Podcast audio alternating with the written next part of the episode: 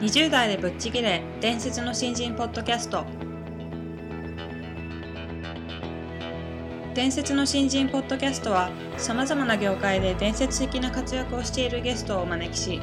20代の皆さんに向けて優秀な人材と言われるレベルではなく圧倒的に突き抜けた人材になるためのヒントをお伝えしていく番組です。本気の20代に火をつける伝説の新人養成プロジェクトがお送りいたします。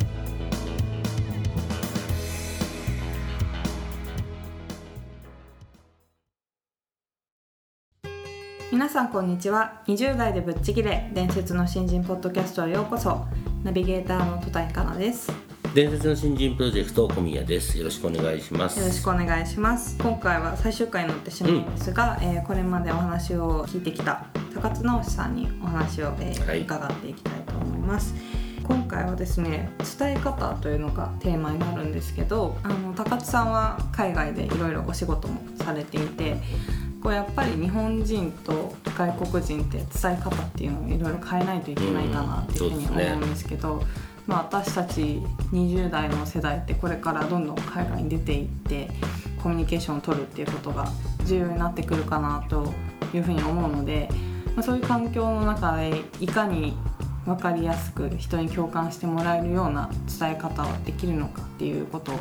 えー、お伺いしていきたいなと思いますのでよろしくお願いします。はいよろしくお願いしますそれでは高津さん最終回になってしまいますが、はい、今回もどうぞよろしくお願いします、こちらこそよろしくお願いします。今回は伝え方が違うというテーマになるんですけども、ええ、あの高津さんご自身も普段からこう講演なさったりとか、はい、本を出版されたりとか、はい、こう伝えるっていうお仕事もされているかと思うんですけども、まあ、その中でも海外だったり日本だったり、うん、状況の違う中で伝えるっていうことをされるときに、こう伝わりやすいようになんか心がけていることだったりとかっていうのはありますか？と常にですねロジックと感謝とかですねいうことを考えて、ね、ロジックと感謝ですロジックと感謝あるいはロジックと気持ちとかね。そういうことを考えてますね。例えばねメールでのやり取りってそれなりに多いわけですよ、はい、でその時に大抵が何かの仕事を頼まなきゃいけないとか、うん、何かの状況を説明しなきゃいけないことが多いですよね、はい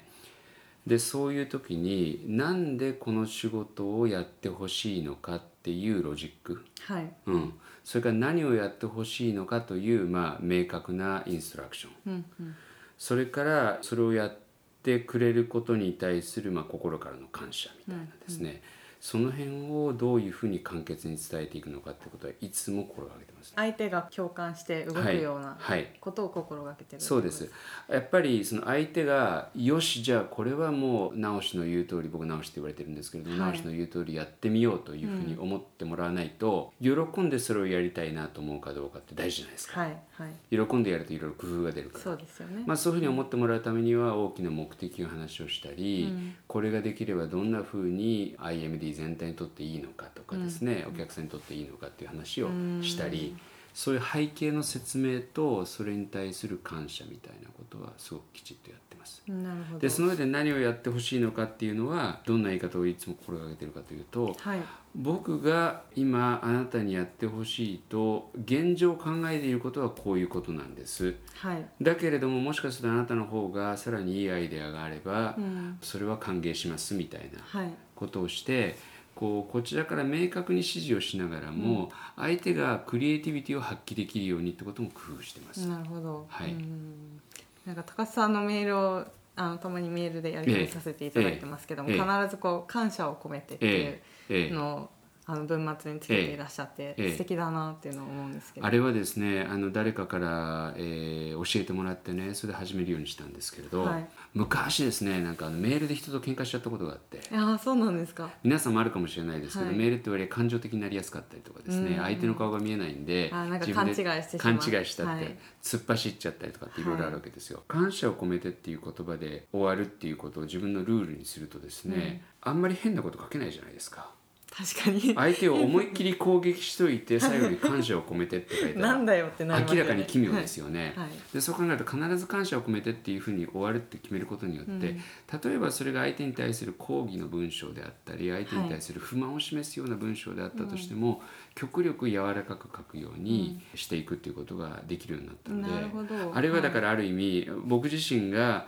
相手に共感してもらえる相手との気持ちのいいコミュニケーションができるようになるための、まあ、仕掛けですね。えーと、実は伝えるっていうことは目的にはなりえなくて、はい、伝えるはあくまでも手段じゃないですか。ですね、はい、で伝わるっていうのが目的じゃないですか、うん。はいはい、どうしたら伝わるのかってことを考えた時にはその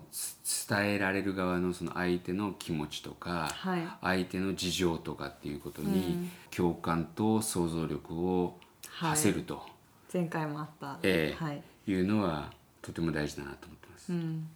大事だなと思いつつも難しい部分でもありますよね。その相手のことをいかにイメージして理解して、ええ、その人の立場になった時にどう思うかっていうのを考えるっていう人間はどうしても自分視点になってしまうのでで、ね、難しいかなというふうに思うんですけど、え、そこをなんかこう鍛えるというかそこのスキルを上げるために何かこう若い人たちが意識した方がいいことってありますか？あのまあハイブリッドという言葉で前回か前々回にお話をした、まあ、究極のハイブリッドは自分と他人のね、はい、あのによるあの想像ですっていうようなことを申し上げたんですけれど、はい、そういうことだと思っていて。うん例えば私がその仕事で同僚にメールで連絡をするっていう時も、結局それは同僚と僕との間の共同創造作業をですねやるためのコミュニケーションじゃないですか。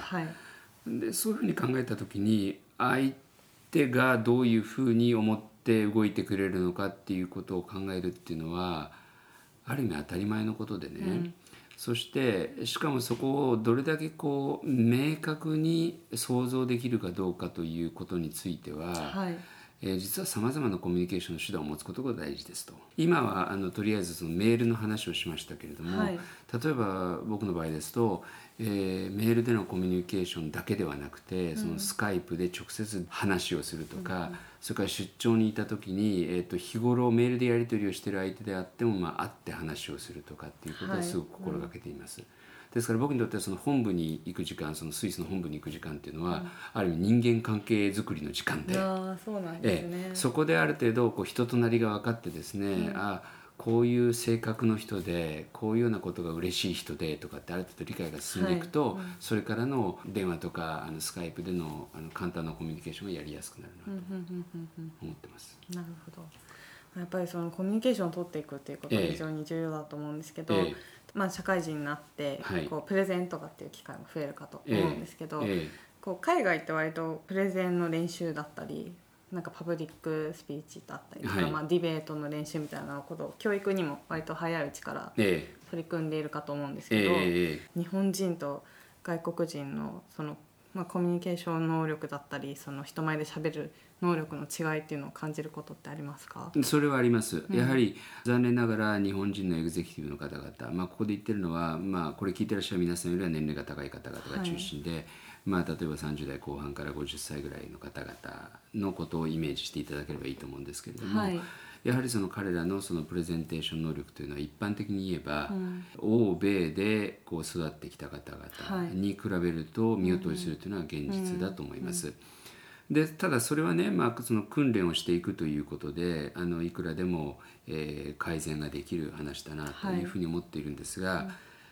えー、そこの中で実はやっぱり一番重要だなと思うのがその共感力、うん、あるいはその相手の気持ちに対する想像力といったあたりかなと。思ってます。やっぱりそこが一番重要になってくる、ね、だと思います、うん、つまりその伝えるよりも伝わるってことが大事だというふうに考えた時に、はい、やはりその聞き手の事情とか、聞き手の優先順位というものを考えることはとても重要です、えー、前にもお話をしたかもしれませんがアジア進出をしていく、はいえー、必要がありますという時に、例えばそれを国内で話をしているのであれば日本の国内市場が縮まってきたので、はい、海外に活路を見出す必要があります、うん。うん、それで中国に拠点を作ることにいたしました。というロジックはまあ完璧に OK ですよね。はい。でところがその中国の方がそれを聞くという前提で言えば、うん、そうではなくて中国に拠点を作ることによって中国の人たちにこんな素晴らしいサービスを提供できるようになります、はい、これは中国の方々にとっても素晴らしいですよっていうような話をしないことには、うんうん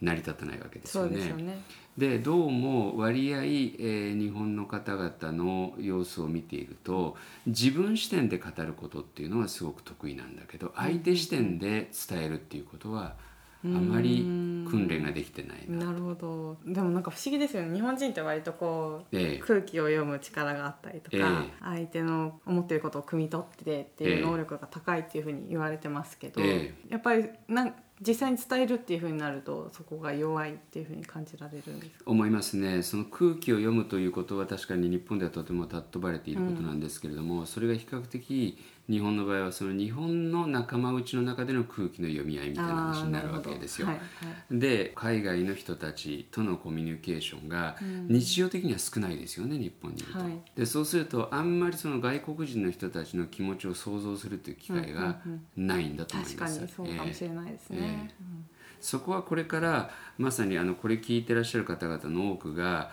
さまざまな地域やあ文化あるいは言語違う人たちと働いていくっていうことが起こるでしょうからその時にあのぜひそのあたりの想像力とか共感力をね、うんうん、磨いていただきたいなと思いますね。なるほどいや非常になんか勉強になります。あの最後にちょっとお伺いしたいんですけども、ええ、なんか高津さんから見た今の20代の、まあ、日本の20代の印象と、はい、これからこう何かにおいて突き抜けようと思ってる人たちに対してちょっとメッセージをいただきたいなというふうに思うんですが、今の20代の方々っていうのは私が20代の時とは全然違う時代環境に、はい、あのいると思います。うん、でそこにはとてつもないチャンスもあれば、うん、それから非常な難しさもあると思います。でもそれはある意味仕方がないことですね。それでこの今の20代の方々ということを考えるとこれからそういう人たちが30代なり40代なり例えば70まで働くとしてもあと50年ぐらいの時間があるわけですね。はい、そうすると50年っていうスパンで考えると日本がどんな風になっているのか世界がどんな風になっているのかエネルギーがどうなっているのか水資源はどうなのかもう予想ができないことばっかりですね。で、ね、予想ができないことばっかりなんだという前提で自らをどういうふうに進化させ続けられるのかということに尽きるんだと思います。うんうん、なるほど、えはい、そして自らを進化させるということは自分を知るということでありそれから環境を知るということでありそしてあの進化のために新たなことを学び続けるということでありそういった意味ではぜひそのそのハイブリッドに考える思考の技法という本の中でもいろいろあの具体的なアドバイスも書いていますけれどもそう、ね。はい、あのそういったことなんかも参考にしながらですねあのいろいろな考え方や縁を自分の中に取り込んでいってぜひその、えー、楽しくて価値のある人生をですね歩んでいただきたいなというふうに思います。はい、はい、ありがとうございます、はい、こちらこそありがとうございます。高津さんにあの4回にわたって非常に勉強になるお話をたくさんしていただきました。どうもありがとうございましあのこのような機会をいただいて本当に嬉しいですし何か本当にあのリスナーの方々にですねお役に立てたのであればあのありがたいことだなと思ってます。どうもありがとうございました。ありがとうございました。はいということで高津さんに伝え方についていろいろお話をしていただいたんですけども、はい、あの私が非常に面白いなと思ったのが、まあ、日本人ってこう空気を読んだりとか人に共感する力っていうのが割と、まあ、強いというか得意な方なのかなっていうふうに思ってたんですけど、うん、海外に出るとなんか意外とそうではないっていうお話を高津さんがしていらっしゃったんですけど、うん、やっぱりこう外国って育ってきた文化だったりとか、まあ、環境だったりっていうのが違うのでそういうのを理解しないと相手の立場に立って伝えることっていうのはできないなっていうことを非常に感じたのでなかなか日本にいるとそれが見えなかったりするのでどんどんやっぱり海外にも興味を持って交流してみるっていうことは大事だなと思いましたね。まあ、特にね今20代の人とかね、うん、ここから日本だけっていうのはしんどいじゃないですかやっぱり。そうですよね、うん、マーケットを捉えてもそうだしあの実際に日本の中っていうものだけじゃなくて、はい、海外との交流ってやっぱ増えていくのでそうですね、うん、言葉の壁って案外でかいよなって正直言いながら思いながらね。ああなるほどね、うん、感じましたけどね、ただあのねあの言葉っていうのは当然ある上でもどこの国でもやっぱりこう感謝の気持ちとか、はい、こう伝えるっていうことはやっぱ伝わらないと意味がないんだとか、うんそね、そこの原理原則が一緒なんでね。そうですよね、うん、うん僕もあの英語が大して喋れないけど伝わるってよく言われるんですけど。あ素晴らしいじゃないですか、えーえー、やっぱ言葉大事だなって最近すごい思うんだよね。はい、言葉の学校行こうかな。あそれいいかもしれないですね、ね。はいということであの高津さんに4回にわたって本当に勉強になるお話をたくさんしていただきましたけども、うん、あの海外に意識を向けるということを、まあ、全体を通して非常に強く感じたな。と思いました。はい、ということで高津さん本当に4回にわたりましてどうもありがとうございました。ありがとうございました。